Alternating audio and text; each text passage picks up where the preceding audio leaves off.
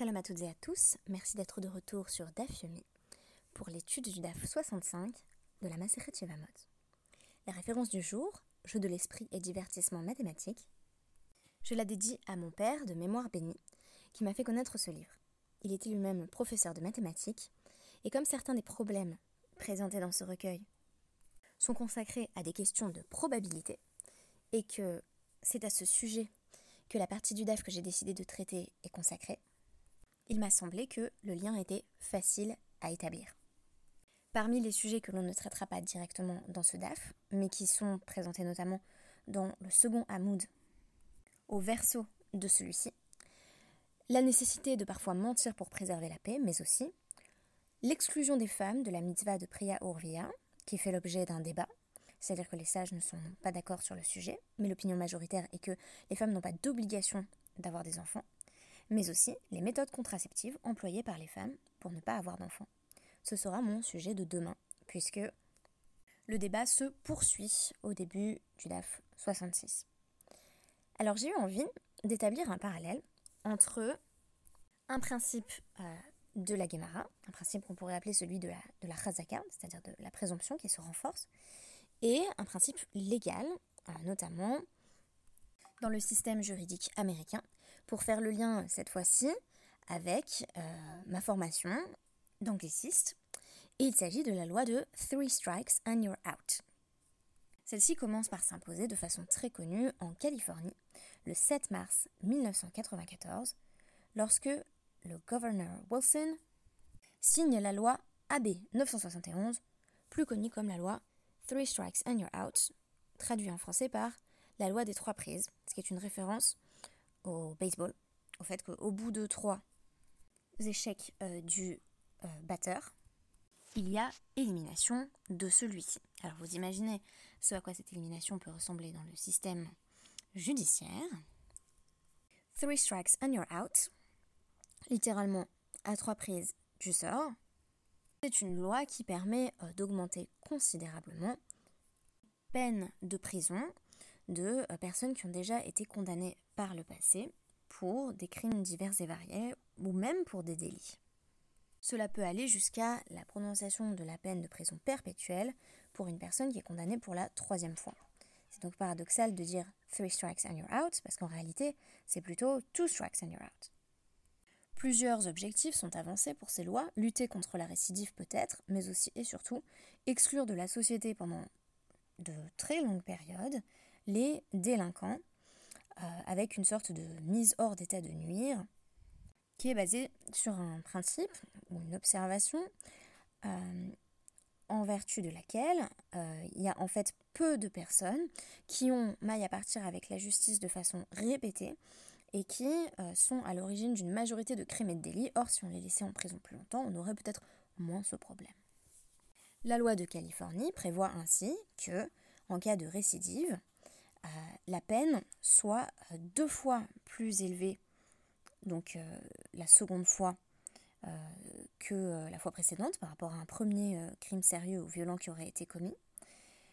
Et en cas de récidive ultérieure, la condamnation est au moins le triple de la seconde, de sorte que si on a été condamné à 5 ans la première fois, on est condamné à 10 ans la deuxième et à 30 ans la troisième. Donc quand on dit three strikes and you're out, en fait c'est plutôt one strike and you're out, puisque déjà à la seconde, on a des sanctions. Je suis en train de montrer peut-être euh, l'aspect un petit peu absurde de, cette partie du système euh, judiciaire euh, américain.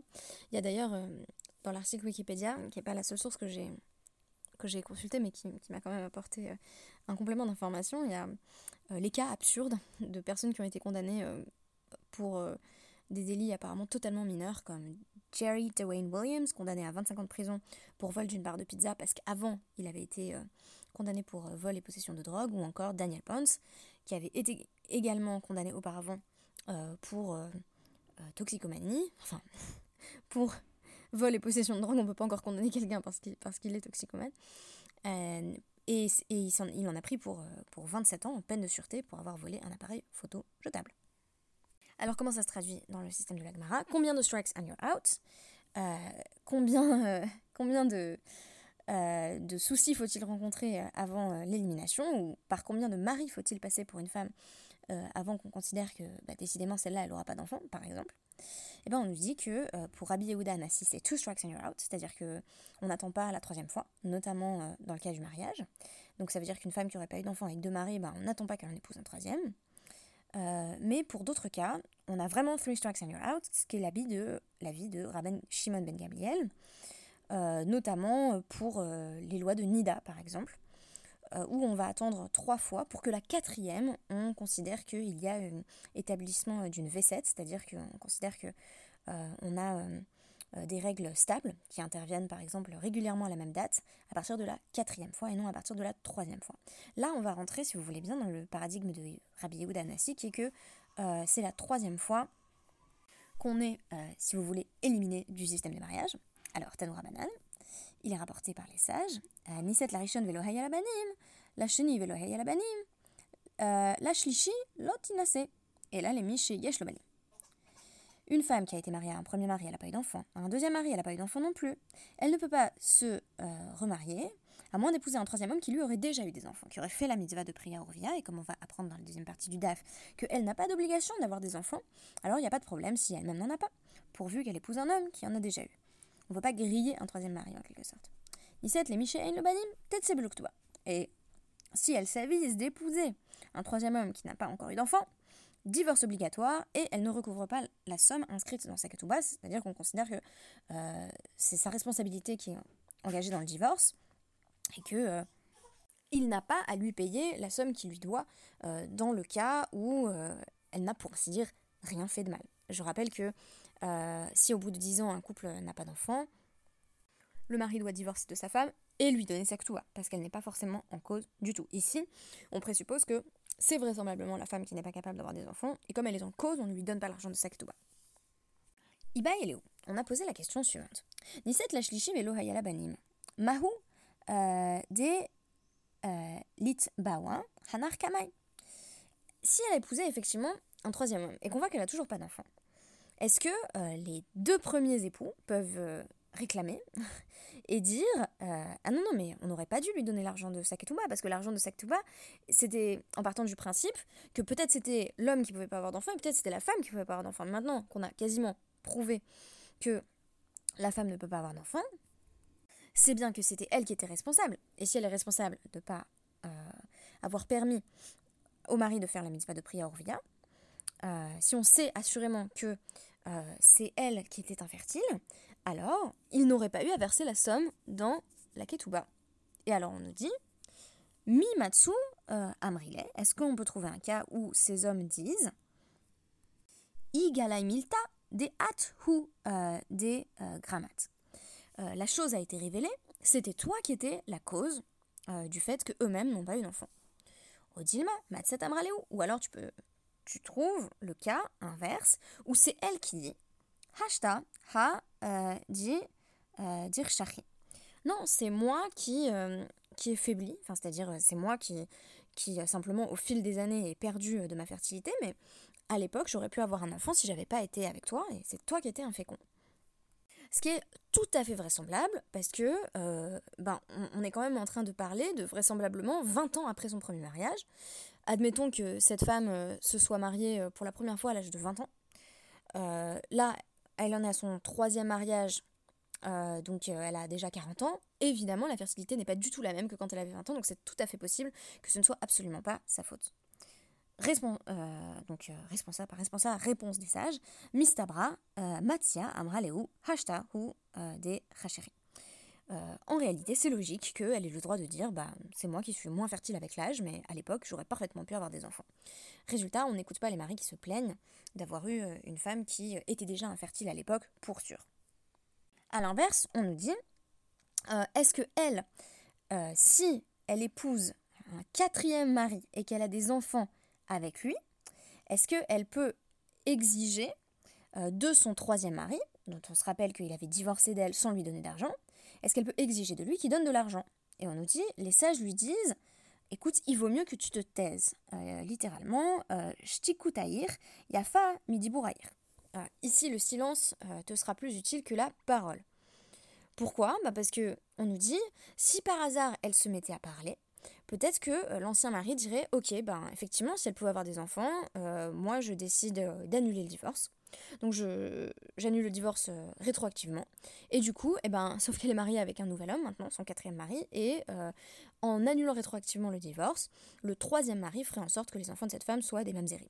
Évidemment, Rafa Papa dit bah, ça marche pas du tout. On ne peut pas annuler un, divorce comme ça. Donc, on dit Hashta hu euh, de right. Euh, c'est maintenant que, euh, à, travers son, mariage avec le quatrième mari, c'est maintenant qu'elle est en bonne santé. mais avant, peut-être qu'elle était effectivement incapable d'avoir des enfants. Donc on est en train de dire, attends, attends on va pas tomber dans cette histoire de divorce rétroactif qui ferait en sorte que les, enfants du nouveau mariage soient des mêmes mais on va simplement dire, bon bon, on va faire comme si elle était devenue fertile tout à coup avec ce mari particulier. Et maintenant, cas typique. Euh, qu'est-ce qui se passe si euh, elle dit que c'est à cause de lui qu'ils n'ont pas d'enfant et lui il dit que c'est à cause d'elle Voilà, très, très humain, très psychologique. Euh, donc, ou Amarmina, Vehi Amramine. C'est sa faute, c'est de sa faute, il se renvoie la balle.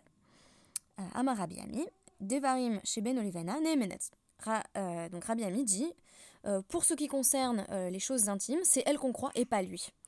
Euh, c'est très intéressant quand on pense notamment aux lois du témoignage dont les femmes sont exclues. Il faut savoir qu'une exception notable, euh, c'est le cas des affaires personnelles, euh, les affaires intimes où on croit systématiquement une femme, mais vous, voyez ici même plus qu'un homme. Et l'Agmara va nous demander, Veta Mamai, comment ça se fait qu'on la croit elle?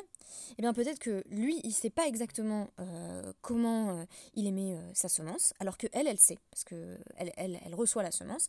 en l'occurrence, l'expression qui, est employée, c'est euh, euh, Est-ce qu'il aimait sa semence comme une flèche ou non? Euh, Le présupposé était que pour être fertile, il fallait euh, projeter sa semence comme une flèche. et si ce n'était pas le cas, eh bien l'homme demeurait infécond. Or, c'est la femme qui en est directement témoin, donc c'est elle qu'on croit. On découvre ici un avis qui semble objecter en fait à la possibilité même de la polygamie, qui est l'avis de Rabbi Ami, qui dit que si un homme euh, constate qu'il n'a pas d'enfant avec sa femme et dit eh ben, je vais en épouser une deuxième, et puis on verra bien si c'est elle euh, qui peut pas enfanter ou si c'était moi. Euh, Rabbi Ami dit eh ben, il doit divorcer de sa première femme, euh, Ketouba, lui donner son, la somme inscrite dans son contrat de mariage. alors que Rava dit bah non, a priori, il devrait pouvoir épouser plusieurs femmes en même temps. ve ou des hitlé les euh, pour peu qu'ils puissent toutes les nourrir. Et autre cas où on croit les femmes, euh, c'est en matière de fausses couches. Il faut savoir que, euh, on a rappelé donc à travers euh, notre précédente Mishnah, que quand on compte 10 ans, donc 10 ans d'infertilité, c'est sans compter des périodes de maladie, d'emprisonnement, mais aussi des fausses couches. Une femme qui fait des fausses couches n'est pas considérée comme une femme qui ne peut pas avoir d'enfant. Donc à chaque fois, ça réinitialise le, compte à chaque fausse couche, si vous voulez. Et donc, on nous dit, si lui dit, donc, Apilat Begoasa, euh, tu as fait une fausse couche pendant ces 10 ans. Et elle, elle dit non, j'ai pas fait de fausse couche. Euh, on la croit. Parce que, euh, en disant j'ai pas fait de fausse couche, elle est en train d'avouer à demi-mot qu'elle n'est pas capable de porter un enfant. Et donc on nous dit Nafsha, Be Akarta Lomechaska. Elle ne créerait pas pour elle-même une présomption d'être stérile si elle ne disait pas la vérité. Qu'est-ce que ça veut dire? Bah, Qu'elle a aucun intérêt à dire j'ai pas fait de fausse couche. Si elle, fait, euh, si elle a fait une fausse couche, elle a quand même encore une chance de, rester avec son mari, ils peuvent encore essayer d'avoir des enfants. Euh, mais si elle n'a pas fait de, fait, de fausse couche, c'est peut-être tout simplement effectivement qu'elle n'est pas capable de porter des enfants. Et on nous dit qu'il euh, y a des cas tragiques qui sont en fait assez courants chez beaucoup de femmes. Hipila, Verchazrave Hipila, Verchazrave Hipila. C'est une femme qui a fausse couche après fausse couche. Donc au bout de trois, c'est vraiment Fish to Your Out. Euh, cette fois-ci dans la logique plutôt de, Rabban Shimon Ben Gamliel. Urzeka, la Nephalim. On sait que c'est une femme qui a la présomption euh, de faire beaucoup de fausses couches. Et ça, c'est une autre raison, euh, c'est un autre motif de divorce. C'est-à-dire que si elle a fait trois fausses couches, son mari peut divorcer d'avec elle, de sorte qu'il puisse essayer d'avoir des, enfants avec une autre femme, parce qu'elle, elle est capable de tomber enceinte, mais elle ne, ne garde pas le, le fruit de ses entrailles. Et donc on nous donne le cas euh, d'une femme qui dit J'ai fait trois fausses couches, là où son mari dit euh, Non, non, tu n'en as fait que deux. On nous dit de nouveau, on la croit. Et euh, ça semble évident parce que elle n'a aucun intérêt à dire qu'elle en a fait trois. parce que ça la place dans la situation d'être une femme qui est, comment dire, qui a cette susceptibilité de faire fausse couche après fausse couche, et par conséquent, ça met son mari en fait en position de force pour, pour divorcer d'elle. Donc on constate que à travers ces cas, les femmes sont crues dans le domaine de l'intime, les femmes sont crues dans le domaine euh, de la reproduction des enfants. Et ce que nous allons apprendre euh, à travers le DEF de demain, c'est que le fait qu'elles soient exemptées de la mitzvah de Priya Urvia, donc d'avoir des enfants, euh, les met en réalité en position de force par rapport aux hommes, ce qui fait que ce sont elles qui vont pouvoir également euh, décider de euh, la contraception au sein du couple. Donc pour une fois, euh, l'exemption n'a pas valeur d'exclusion, mais permet de rétablir une forme d'égalité homme-femme, là où il y a clairement inégalité biologique, dans le fait que les femmes en réalité sont, sont les seules à, porter l'enfant et dans le cas tragique des fausses couches qui mentionnaient, à avoir à subir cela dans leur corps. J'espère que vous avez apprécié ce petit podcast et que celui de demain vous plaira tout autant. Merci beaucoup et à demain.